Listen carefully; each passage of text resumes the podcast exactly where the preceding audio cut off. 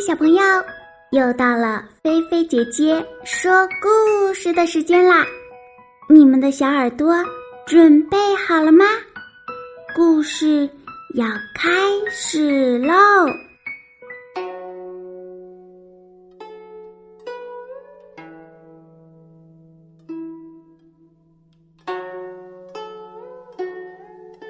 哪吒闹海。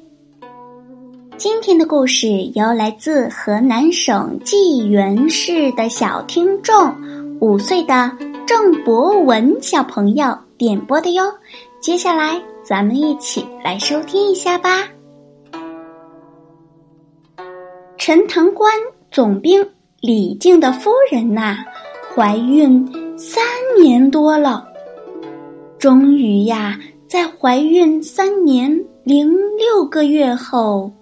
生了，可是呀，却生下来一个大肉球。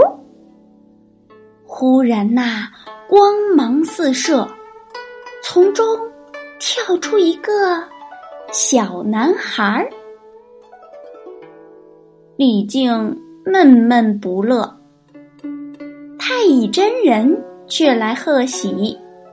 为男孩取名为哪吒，并且呀收为徒弟，还赠他两件宝物：乾坤圈和混天绫。哪吒七岁那年，天旱地裂，东海龙王滴水不降，还命夜叉去海边。强抢童男童女，老百姓苦不堪言。哪吒呀，见此情况，见义勇为，用乾坤圈打死夜叉，又杀了前来增援的龙王的儿子敖丙。这还得了？龙王啊！去天宫告状，并请来其他三位龙王兄弟共同商量报复大计。第二天呀，四海龙王带着水兵水将，兴风作浪，水淹陈塘关，要李靖啊交出哪吒，才肯收兵。哪吒想要反击。可是却遭到李靖的阻拦，并收去了哪吒的两件法宝。哪吒为了全城百姓的安危，挺身而出。他说：“这件事是我做的，我一个人做事一个人当，请不要伤及百姓和无辜的人。”于是哪吒悲愤自刎。事后啊。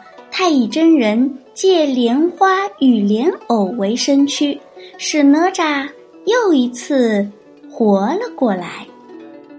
复生后的哪吒手持火尖枪，脚踏风火轮，大闹龙宫。最后，龙王被哪吒打败了，哪吒为百姓解除了苦难。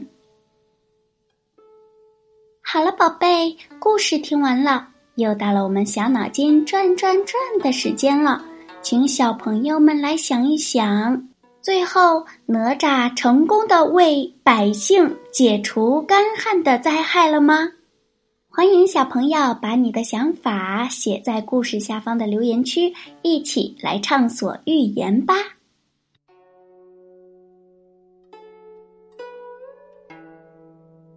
好啦，小朋友，今天的菲菲姐姐说故事就给你说到这儿啦。如果你喜欢，别忘了动动小手指点赞分享哟。如果你也想点播故事，那就在微信里搜索添加“菲菲姐姐”。哦，对了，如果你喜欢做手工的话，就在微信里搜索添加。爱高飞乐园，记住，飞是飞翔的飞哟。